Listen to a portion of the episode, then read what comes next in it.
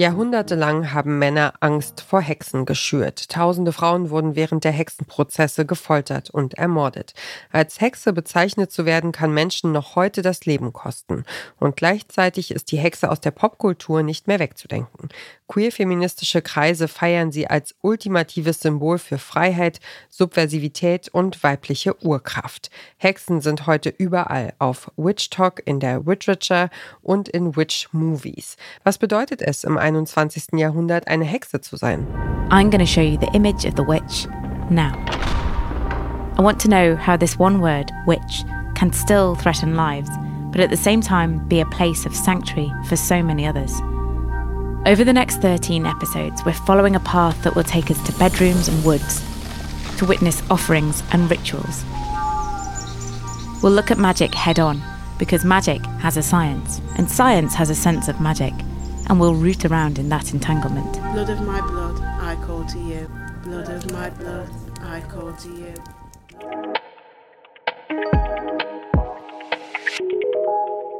Das ist India Rexon und ihr hört den Podcast Podcast von Detektor FM. Heute empfehlen wir euch den BBC Podcast Witch. Habt ihr schon mal den Aufzugknopf wieder und wieder gedrückt und euch vorgestellt, dass der Aufzug plötzlich einfach da ist, obwohl ihr genau wisst, dass er noch in der obersten Etage hängt? Für die Journalistin India Rexon beweisen solche Momente im Alltag, dass wir alle irgendwie ein bisschen an Magie glauben. Und doch denken die meisten beim Wort Hexe wohl an Fantasy-Charaktere von Bibi Blocksberg bis Bellatrix Lestrange. Close your eyes. How do you imagine witches? Since the beginning of time, pretty much, they have had many different iterations, like the great ancient witches. There's Circe, the witch who could turn men to pigs, Hecate, the Greek and Roman goddess of witchcraft. Or what about Baba Yaga, a witch of Slavic folklore, a woman with a house with chicken feet? Or there's a 99% chance you're seeing a pointy hat and broomstick, perhaps a hooked nose, a witch with a black cat and a spark of malice in her eyes. These are images that came from the wood carvings and propaganda of the early modern witch hunts. But these are old, old, old depictions of witches, and often they're created by men. Thanks. But the moment I start actually meeting and talking to witches, it's clear that many of the archetypes don't hold today. The idea of the witch now encompasses much, much more. India Rexon will wissen, wofür Hexen heute stehen. Dafür trifft sie HistorikerInnen, die sich mit der kulturellen Rolle der Hexe vom Mittelalter bis heute beschäftigen und spricht mit Menschen, die sich selbstbewusst als Hexen identifizieren. Expertinnen für übernatürliche Tees, Hexen, die unwillkommene Rechnungen verbrennen und AktivistInnen, die Hexerei für ihre politischen Ziele nutzen. Deirdre English ist Aktivistin für Frauengesundheit und erzählt der Host, dass wir schon längst mehr Frauen im Gesundheitswesen hätten, wären sie nicht im Mittelalter zur Zielscheibe von Hexenjägern geworden.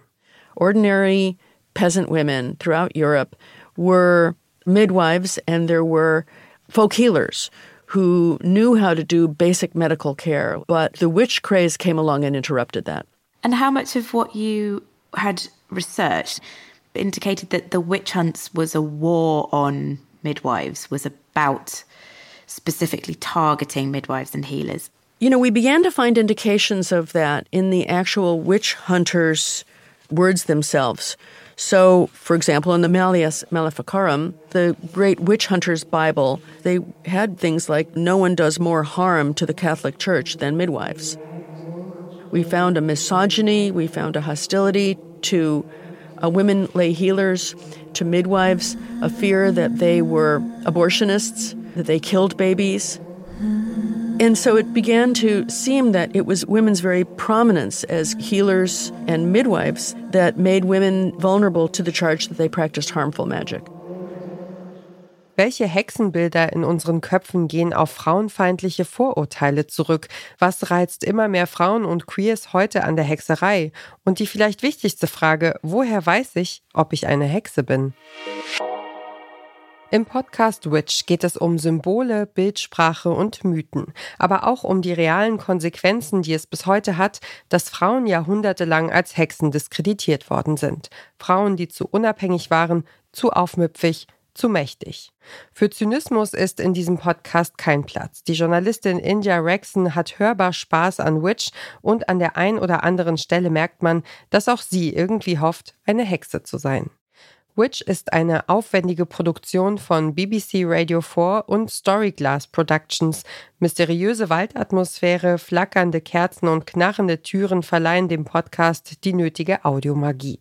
Und am Ende ist klar, warum Hexen aus unserem kulturellen Gedächtnis nicht wegzudenken sind. Because the story of the witch is the story of us all. Und wer diesen Podcast hört, bekämpft das Patriarchat mit einem großen Topf Kartoffelbrei.